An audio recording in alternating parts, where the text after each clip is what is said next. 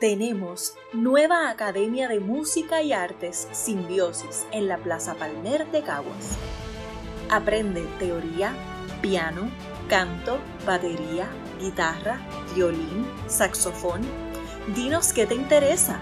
Escribe o llama ahora al 939-207-6051 o al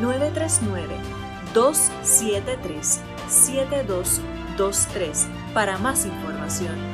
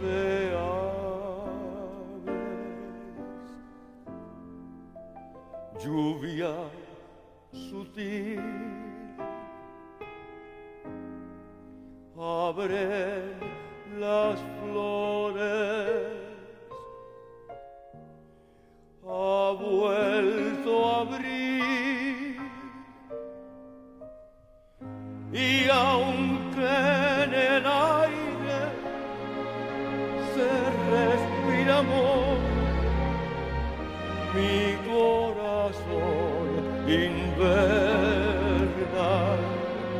porque abril sin ti no es primavera. Falta tu risa en este abril. falta en la brisa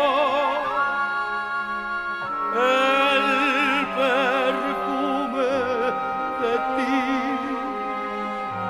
¿Qué importa que vuelva las flores abrir?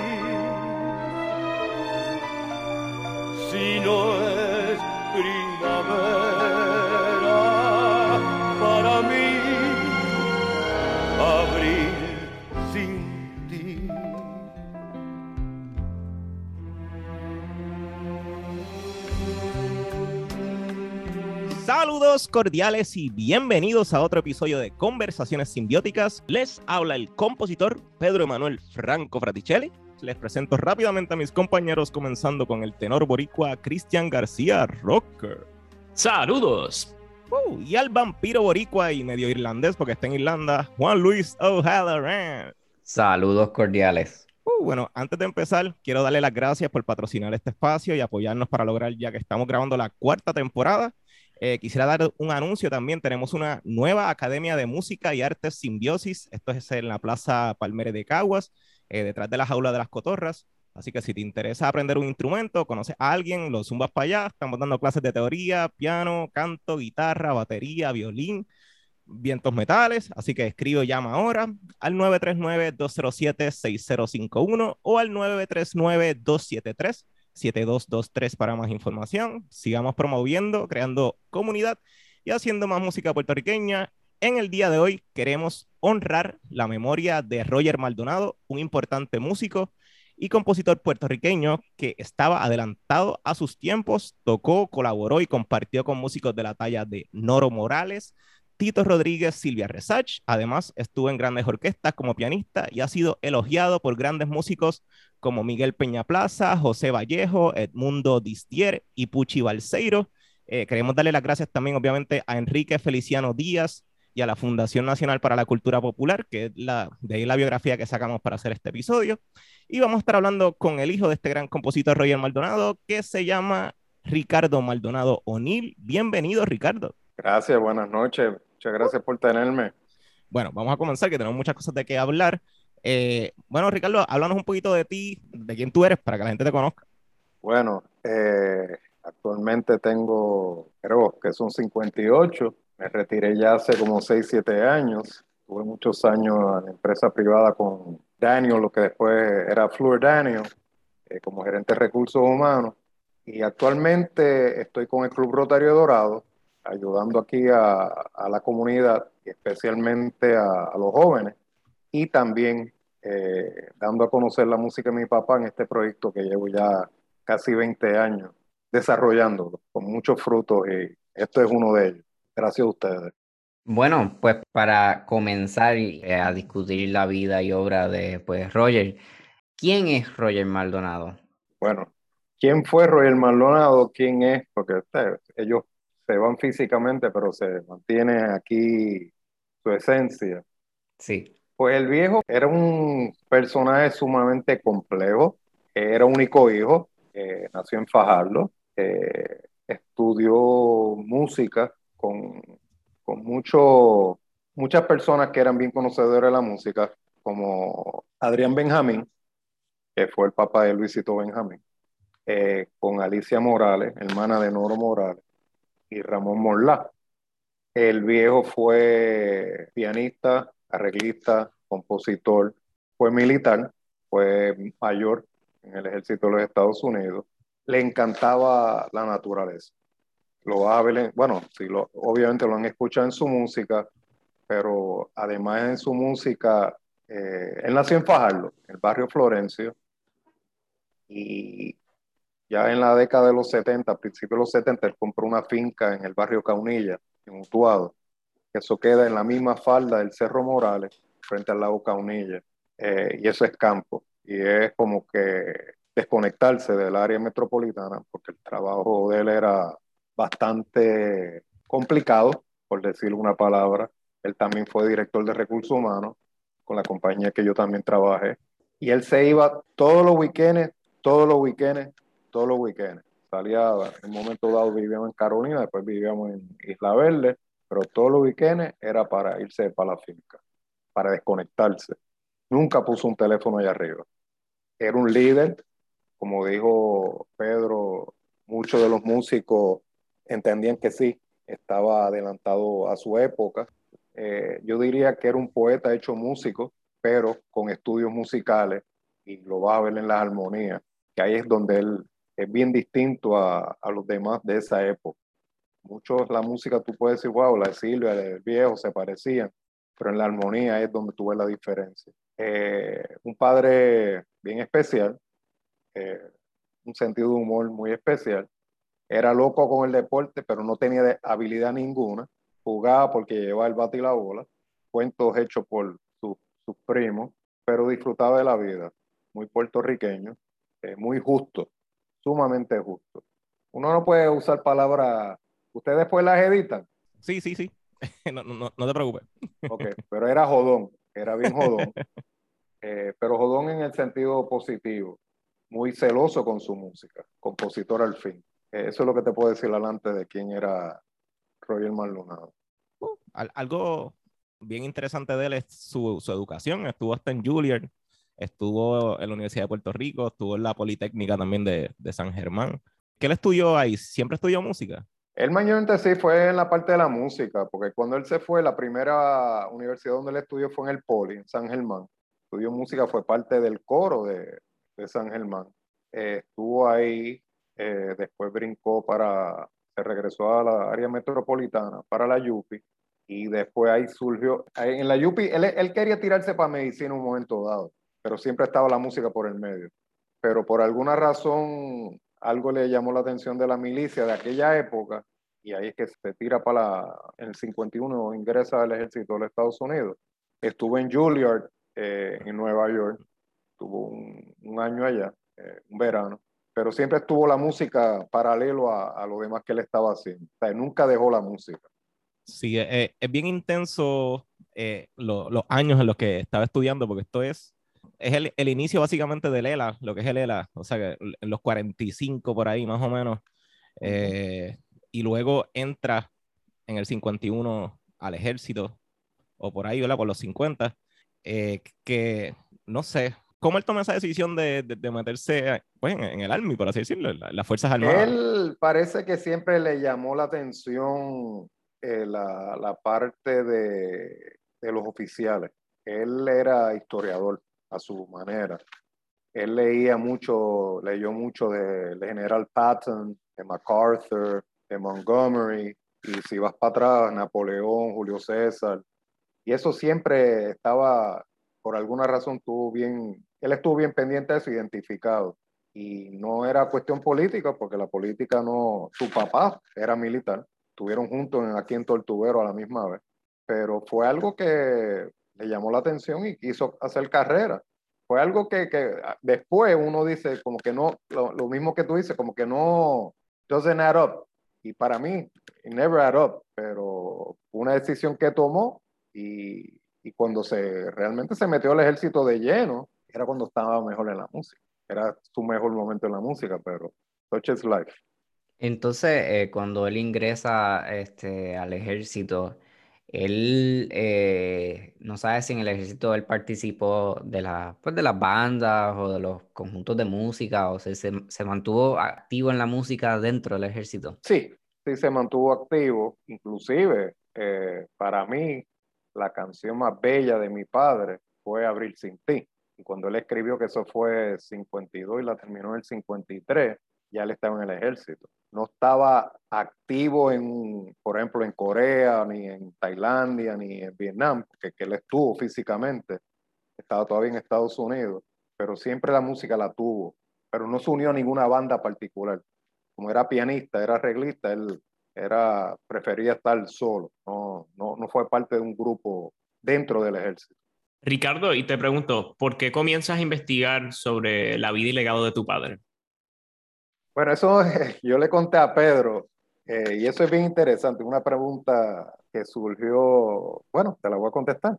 Para eso del 2002, para dar un poquito de historia, el viejo murió en el 89, en noviembre del 89, tenía 60 años para 61 para eso del 2002, más o menos, yo diría, iba bajando la calle Cristo en el viejo San Juan y un poquito antes de lo que era María, que eso creo que fue antes del tiempo de todos ustedes, quizás Pedro estaba más cerca, pero María era un bar mexicano, eh, pero era de barra y comida. Y eso quedaba un poquito antes de la Fundación Nacional para la Cultura Popular. Si ibas bajando a mano derecha la, la calle Cristo.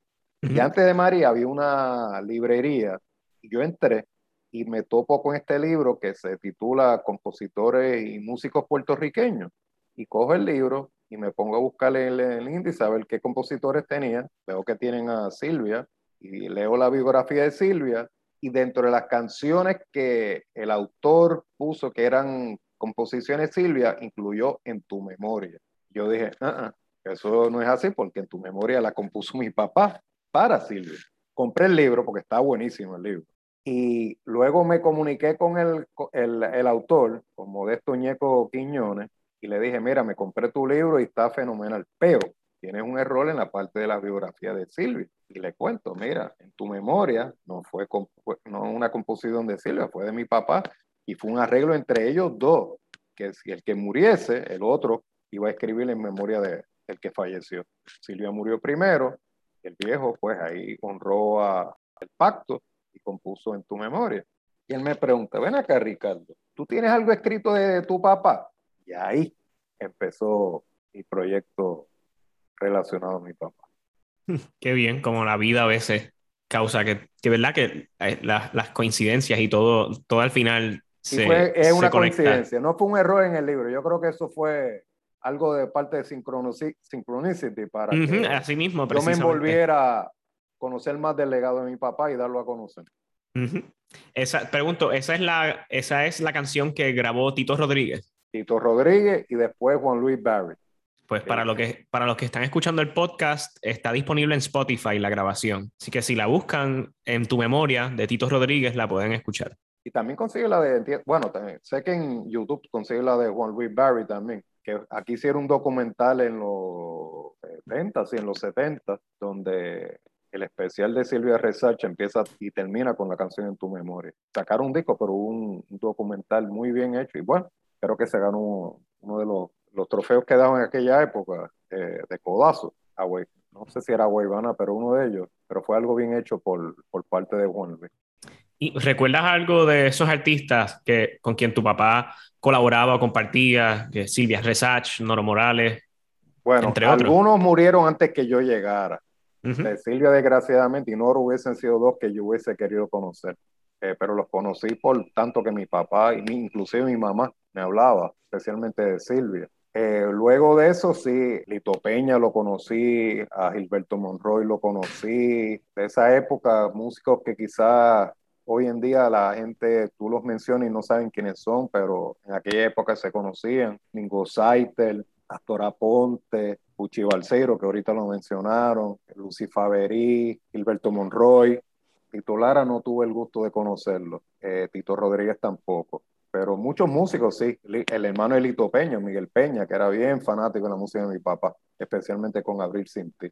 Pero sí, conocí mucho porque algunos iban todavía a mi casa, cuando el viejo ya no estaba tan metido en la música, pero iban a la casa. Y con este proyecto que empecé, me reconecté con muchos de ellos, gracias a Dios. Y me empezaron a llenar los blancos de quién era mi padre. ¿Qué te decían de Silvia? Eh, Silvia, eh, todo, todo el mundo era fanático de Silvia. Todo el mundo era fanático de Silvia y yo diría que todo el mundo tenía un amor platónico con Silvia. Todos ellos. Pero eran panas todos. Todo era algo, eh, era, otra, era otro Puerto Rico, que tú me hiciste la pregunta, eh, cómo era los Puerto Rico en los 40 y los 50, eh, por lo menos la, la final de los 40 y los, y principio de los 50 y mediano de los 50. Y era una familia, no era tanta gente que había, eh, todos los músicos se encontraban eh, mayormente de donde, según lo- la historia de mi papá y mi mamá, era en la área metropolitana y era Santurce. El corazón de la música era Santurce, tocaba Condado, tocaba fuera del viejo San Juan, pero era Santurce, Miramar y Condado. Y era, era una hermandad que había y pues, todos los músicos tocaban en, su, en sus gigs y terminaban encontrándose en X sitios 3, 4, 5 de la mañana. Terminaban, empezaban en, la, en Ponce León y terminaban en casa de Silvia o de Tuti Pierre o de Astor Aponte y ahí cerraban la noche. Sí, es que so- son épocas tan, tan contrastantes, lo que son los 40, si acaso los primeros 50 años del siglo XX y luego los últimos 50 años del siglo XX, antes del Estado Libre Asociado y luego con el Estado Libre Asociado.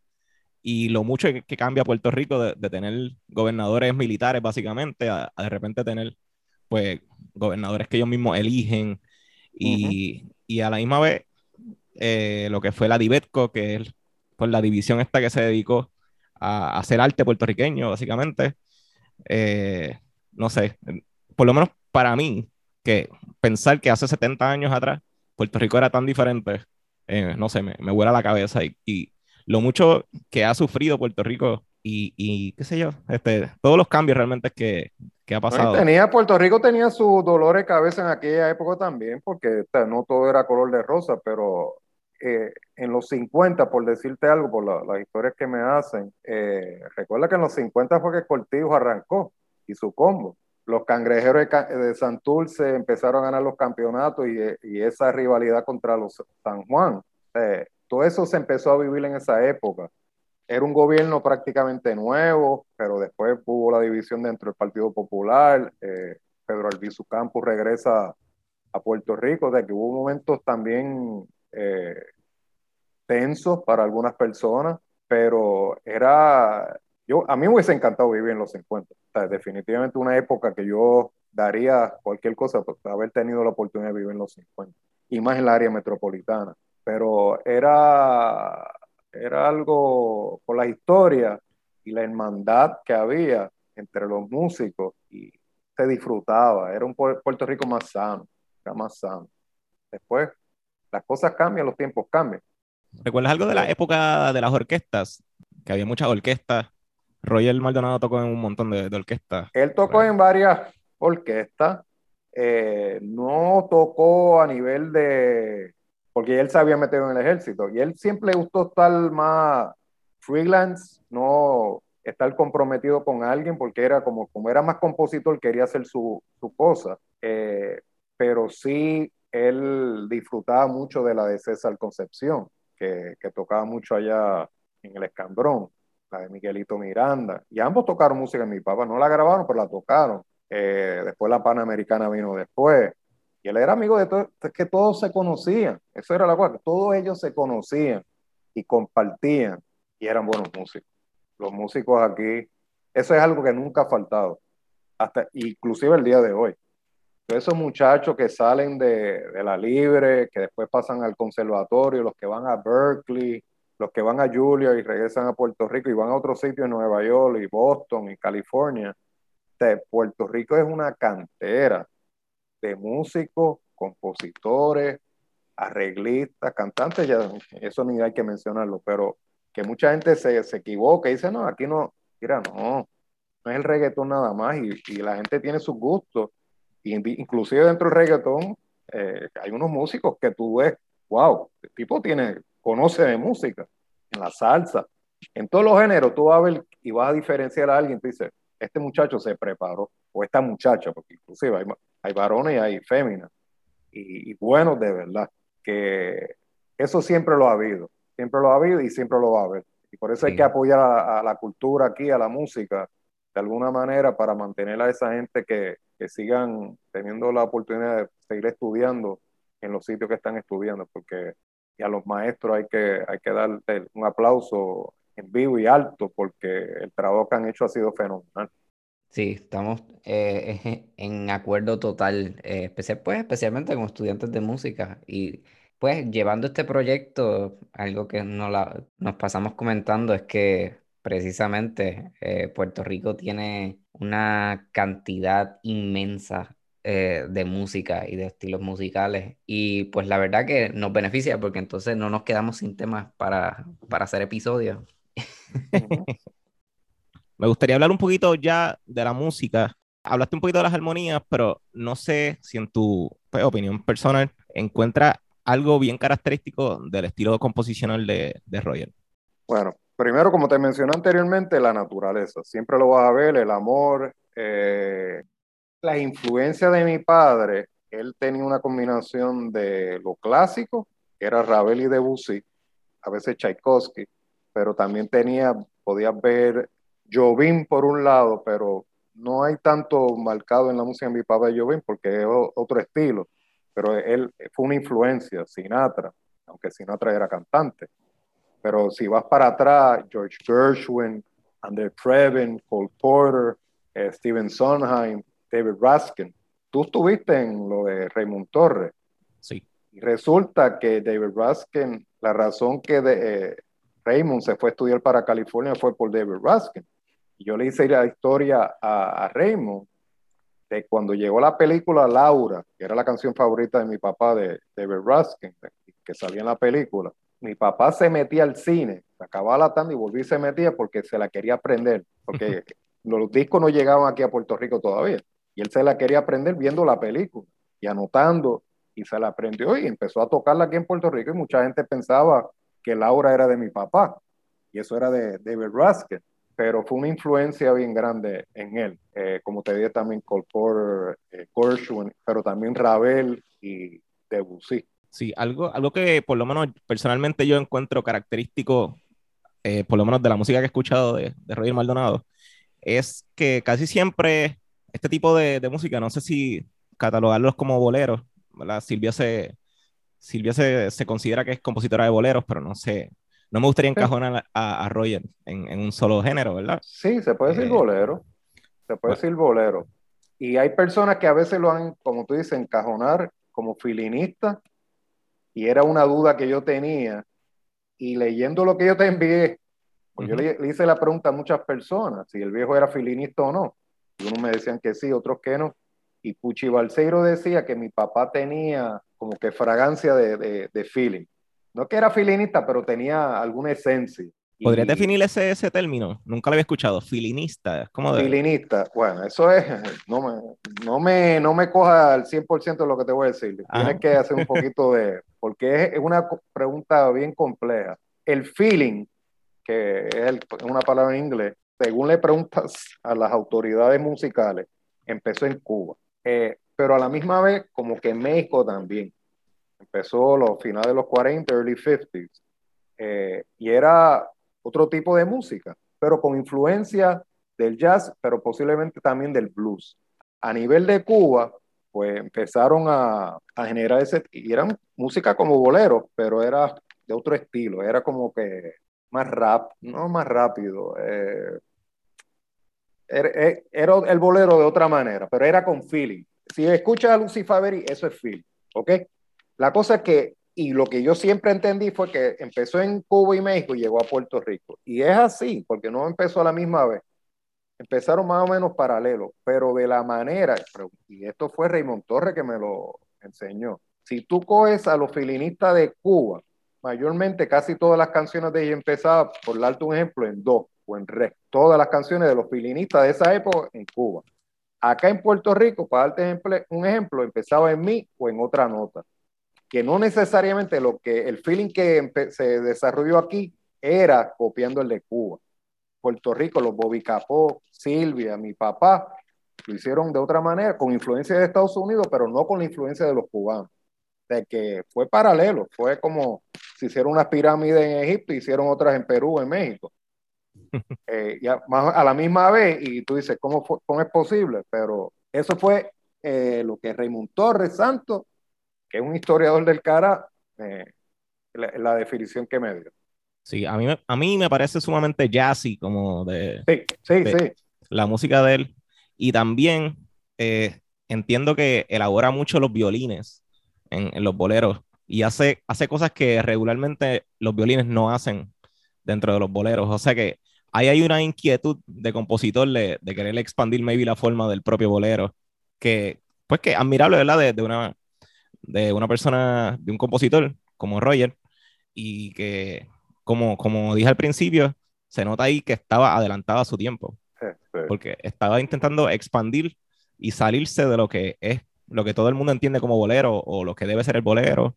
incluso tiene unos, unos acordes de paso que son bien disonantes, que rayan a veces. Esa palabra es, viste, disonante.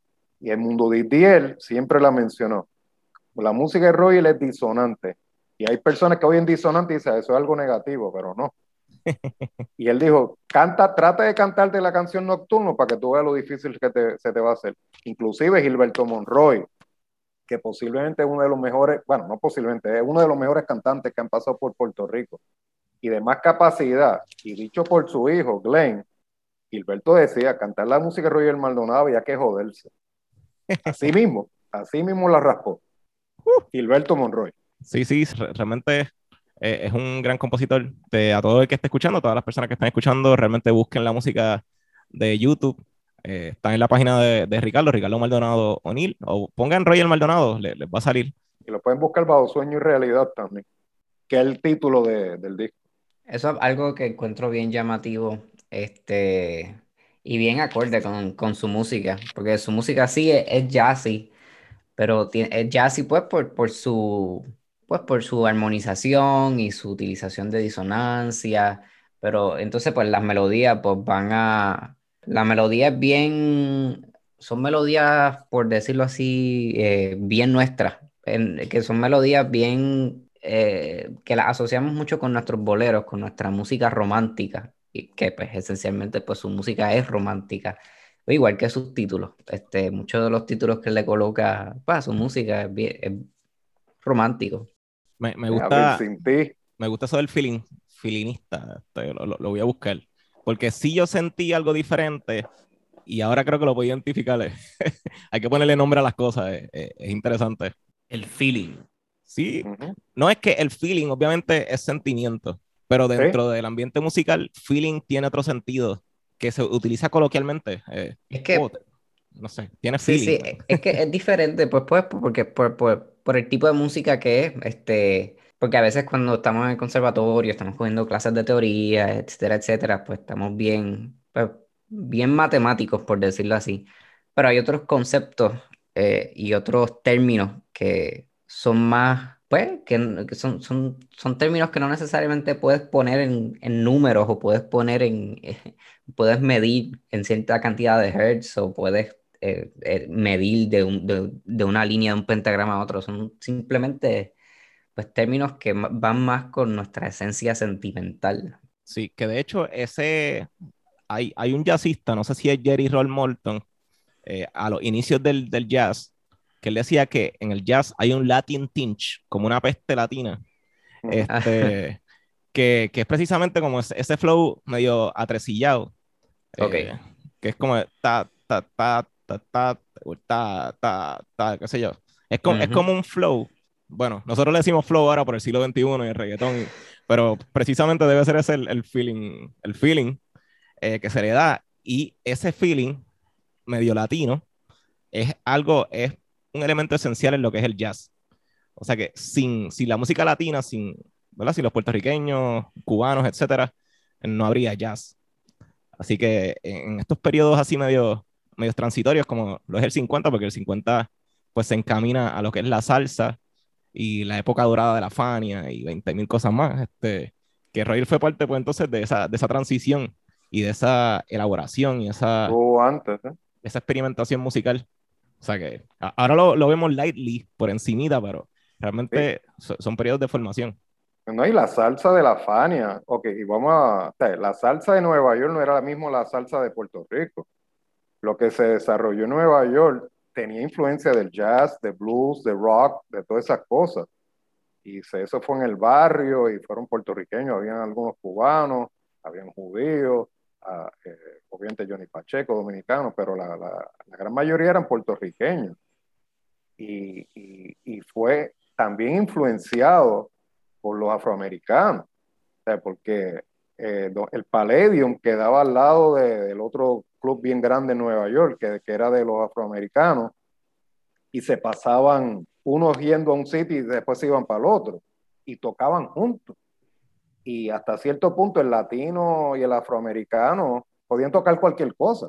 Y cuando tocaban juntos, muchachos, o sea, era una escuela.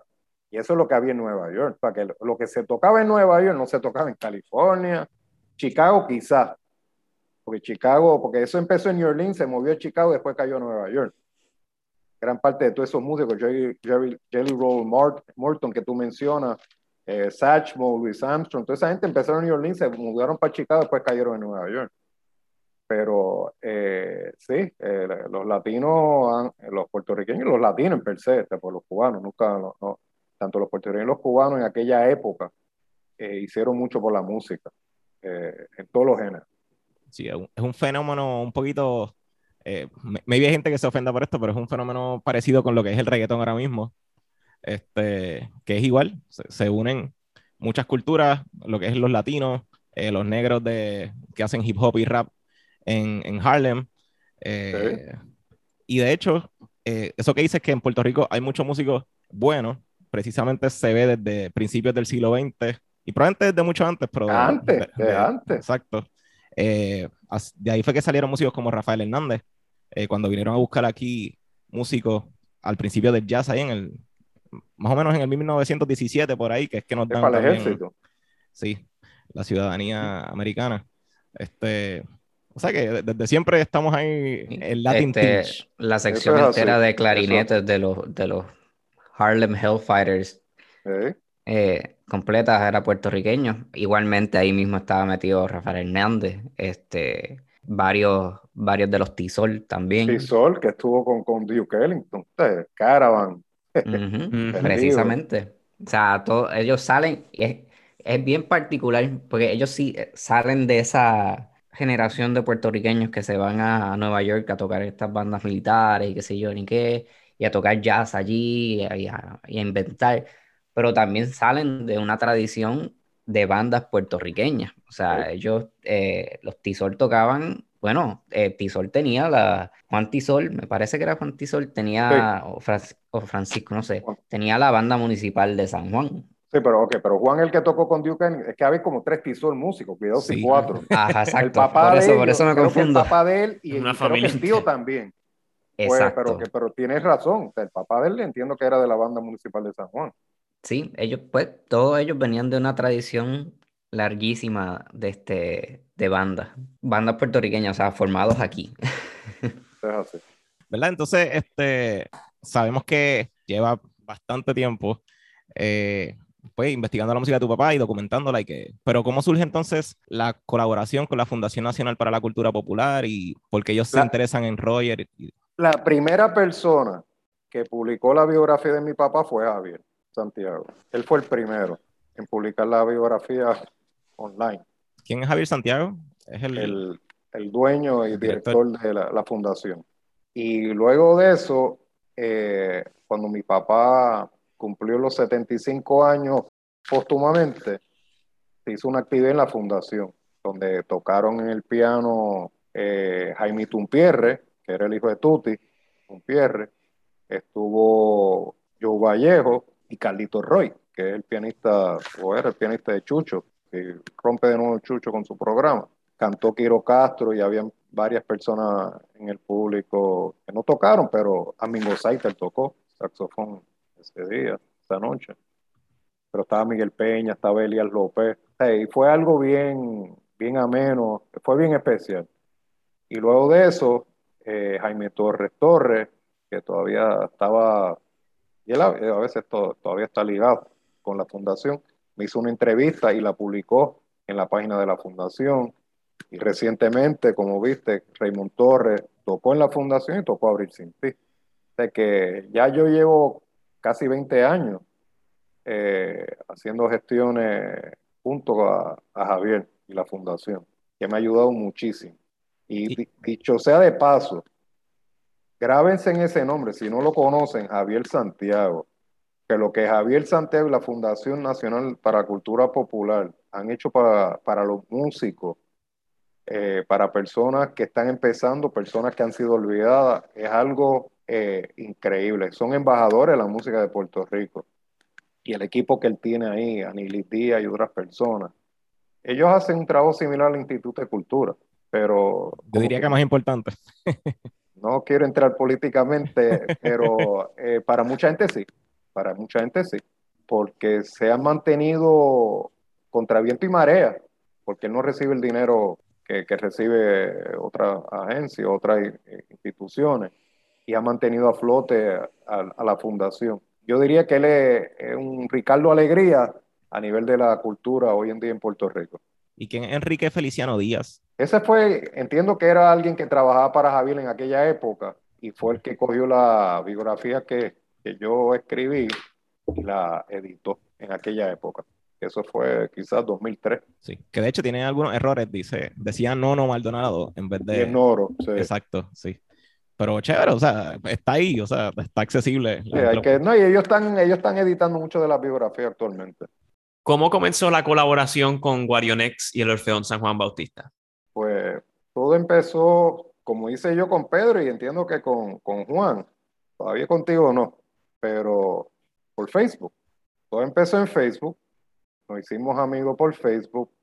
Yo identificaba personas que yo entendía que, que pudiesen eh, interesar la música de mi papá.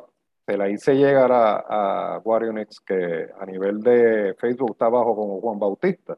Y él me contestó, wow, esto está, esto es distinto, esto no es lo, lo que yo estoy acostumbrado a recibir. Y me dijo, me gustaría reunirme contigo. Y un día me reúno con él cerca de Plaza de las Américas, me llevé par de las partituras, le saco copia y él me dice, yo quiero eh, darle a conocer la música de tu papá a través del Orfeón. Y me explicó qué era el Orfeón. Y en abril de este año fue que grabaron Abril Sin Ti. Eh, y es la primera vez que, pues, lo, lo primero que él hizo referente a la música de mi papá. Hubiese sido antes, pero debido a la pandemia y lo que sucedió antes, María, los terremotos, eh, y ahí fue que lo grabaron y para mí hizo un trabajo excepcional. Y lo que ahora en octubre 6 la van a cantar en vivo en la iglesia de San José en el Viejo San Juan. O sea que una cosa es verlo por YouTube, otra cosa es escucharlo en la iglesia de más historia aquí en Puerto Rico, con 48 voces ahí en vivo. Y vamos a seguir colaborando con la música de mi papá. Sí, también eh, al final de su vida hizo música para niños también. Para los nietos, para los nietos y, los, y, los, y los, los vecinitos que viven al frente de, él, de nosotros, ahí en Mundo Félix. esa- esas partituras de música, ¿tú- ¿tú las tienes? Sí, sí, las tengo. Ok, de todas las canciones. Sí. Yo diría que hay una que no, no está, que todavía la estoy buscando, pero sí, de todas las demás las tenemos. Ah, pues hay que, hay que tocar esa música. Sí, eso estamos. Y Guarionex me está ayudando, por cierto. Ah, pues vamos, vamos a montar. Mira que Cristian es cantante. bueno, No entonces. es fácil cantarla, Cristian. Bueno, pero Cristian es un duro. se hace el trabajo que pues, se, se practica como todo. No, no, no. Eh, Mi profesor siempre dice eso, lo más triste que le puede pasar a una composición es que se quede en gaveta, aunque sea mala. bueno, entonces, has hablado un poquito de planes futuros, ¿qué, qué, qué otros planes tienes con la música de Roger Maldonado? Bueno, no, sí, esto sigue. Eh, hay otro coro que pronto deben estar grabando una de las canciones de mi papá, otro coro aquí en Puerto Rico. Eh, entiendo que a nivel de Nueva York debe salir algo referente a En tu memoria. Debe ser este, entre este año y el año que viene. Más que el año que viene serían 100 años de natalicio de Silvia. Uf, Que van a, este- van a estar escuchando mucho de Silvia Research el año que viene. pronto. Es, nah, ya este mismo año vas a estar escuchando y, y, y el año que viene. De hecho, Pero- eh, eh, en este fin de semana, ahora mismo hay, hay una obra en, en Bellas Sí. Artes corriendo. Aves sin Roberto rumbo. Ramos Perea. Correcto. Y Roberto Rodríguez Suárez sobre la vida de, pues, de Silvia Resach a través de las memorias de uno de sus amigos. Nave sin rumbo, ¿en dónde es? Ave sin rumbo. Ave. A ver, a ver Na- si- Nave sin rumbo es la canción. Exacto. Pero sí, van a seguir surgiendo. Esto ha sido, empezó poco a poco, empezó con una biografía simple y ha ido cogiendo vida. Eh, muchas personas, eh, gracias a Dios, personas como ustedes, le han vi- visto un valor y diferentes edades eh, y diferentes géneros. le han visto un valor de la música de mi papá porque no es solamente dar a conocer el legado musical de él, y como me han dicho muchas personas, no, no soy yo, te dice, mira, eso es parte del patrimonio cultural de Puerto Rico. O sea, ya eso no es algo de tu papá nada más, ya eso pertenece y, tienes que seguir con ese proyecto, porque es una música muy bonita, es una música muy distinta, aunque es de 40, 50, pero como hizo Wario Next, como hizo Raymond, tú le pones un arreglo y lo llevas al siglo XXI. Puede ser bolero, quizás le puede dar un twist a Latin jazz, instrumental, eh, bossa nova por otro lado, who knows. Pero es música, es música, es música y dicho por, por músicos, y, y grandes músicos. Y Sí. esto ha sido una oportunidad fenomenal para conocer a tanta gente y, y gente que aprecia la música, siendo músico y no siendo músico. Pero tú no tienes que ser músico para apreciar la música. Así que hablando ahorita de la Fundación ¿verdad? Nacional para la Cultura Popular, que está allí en, frente a la Fortaleza, este, yo, yo había ido a la tiendita a comprar con Juan y eso, que a veces, a veces vamos a comprar cosas en Viejo San Juan, este, pero nunca he ido a un concierto. Y hace poco fui a ver a Raymond Torres Santos, que eh, fui, fui a ver un concierto de piano ahí, que, que vino a Puerto Rico unos días. Y me encantó porque es como una familia bien extraña, es como una logia, más o menos. eh, Eso es así. es como un club privado ahí. Ujú. Eh, realmente, yo, y yo era el más joven de, de esa logia. Y, este, y realmente es que lo que tienen es, es algo demasiado, demasiado importante. Y, y pienso que, que es importante que nosotros los jóvenes vayamos a este tipo de conciertos de la fundación Sí. eh, y nos encarguemos de, de promover, porque ya mismo to- toda esa gente se muere y se pierde. O sea, eso no- no- es algo que, que no podemos permitir. Tenemos Y que... los talleres que él da allí también. eh, ellos dan talleres, eso es grande allá adentro. Nosotros nos quedamos en la parte de afuera, porque tú dices que tú estabas sentado detrás de donde yo estaba sentado. Sí, sí. Pero eso sigue, y era de noche, pero eso sigue allá adentro y, y la- los proyectos que él tiene, algunos están on hold por las razones de la pandemia, otros quizás por cuestión de fondo que no están entrando como él espera, pero él siempre hace algo, él siempre trae un Raymond Torres, ellos siempre están trayendo a alguien y gente buena y, le dan la oportunidad a personas que quieren darse a conocer por primera vez. Él no le cierra las puertas a nadie eso es tan importante. Sí, definitivo, definitivo. Y, gracias, Ri- Ricardo, por tu gestión. Esto lo, decimos, yo lo, yo lo digo, hacer música en Puerto Rico es un acto revolucionario, casi es un acto de resistencia. Ser artista en general en Puerto Rico. Eh, realmente hay, hay que amar lo que se hace, porque es duro y, y es cuesta arriba, como, como tú dices con la fundación. Que, que- quién sabe lo- todo lo que tiene que hacer Javier para, para mantener esa fundación viva y hace hasta más que, que lo que está haciendo ahora mismo el Instituto, el Instituto de Cultura. Pero eh, realmente, gracias, gracias por tu gestión. Eh, ¿Cómo te podemos ayudar? ¿Cómo la gente te puede buscar en las redes? No, en, en YouTube, pues, bajo Ricardo Maldonado O'Neill en Facebook, igual. Eh, es, dando a, seguir haciendo lo que ustedes están haciendo. ustedes están documentando eh, el trabajo eh, musical de mi papá, al, al, igual que lo han hecho con otros músicos. Y ustedes que son mucho más jóvenes que yo, que estén haciendo lo que están haciendo, eso hay que quitarse el sombrero.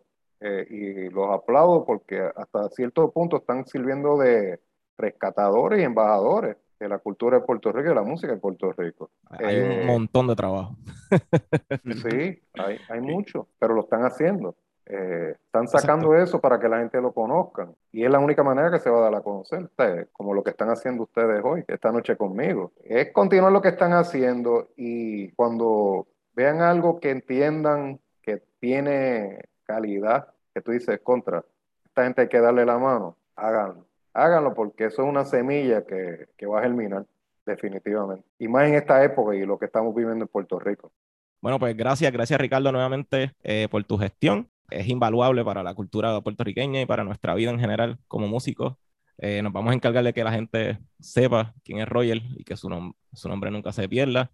Eh, busque la música de Roger Maldonado se escribe R-O-G-E-R, el Roger Maldonado. Tiene música con Tito Rodríguez, le escribió una, una pieza a Silvia Resach, eh, ha tocado con, con muchas orquestas. Investiguen sobre, sobre esta persona. Si quieren tocar música de Roger, escríbanle a Ricardo a ver si tiene una partitura para ti. y seguimos así regando la música puertorriqueña poco a poco, un día a la vez, creando comunidad y haciendo el trabajo que hay que hacer. yo soy el compositor Pedro Emanuel Franco Fraticelli. Eh, y presento nuevamente a mis compañeros. Cristian, ¿dónde la gente te puede conseguir en las redes? Fácil en Instagram como Tenor Boricua. Juan, ¿dónde la gente te puede conseguir en las redes? En Instagram como Vampiro underscore Boricua. Uh, ahí me pueden buscar como Peter Franks 7. Nuevamente quiero darle las gracias por apoyar este espacio. Ya vamos para la cuarta temporada. Estamos pompeados, venimos con mucho material. Eh, quiero nuevamente eh, anunciar la academia. Tenemos la Academia de Música y Artes Simbiosis. Búsquenos en las redes. Eh, los números son 939-207-6051 y el 939-273-7223. Están dando clase allí de, música, canto, piano, etcétera. Así que apóyenos. Pronto viene mercancía nueva. Muchas gracias por apoyar este espacio. Le amamos y será hasta, hasta, próximo. Bye bye. Gracias, gente. gracias. Me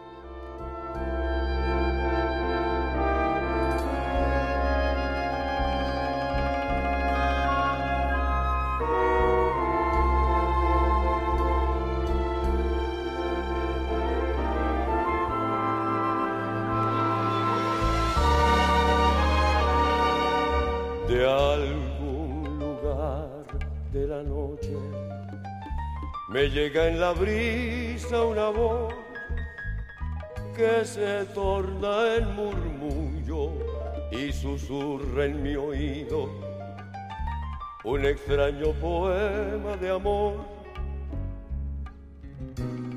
Y pienso si es tan solo el viento o tú que me quieres decir que en algún lugar de la noche vas pensando en mí.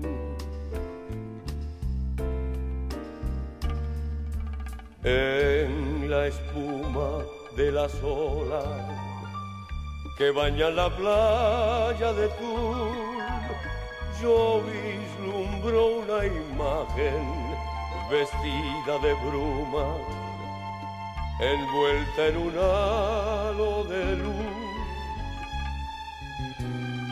Y pienso si es tan solo un sueño o es tu alma que surge del mar, que te has transformado ahora en diosa y me vienes a amar.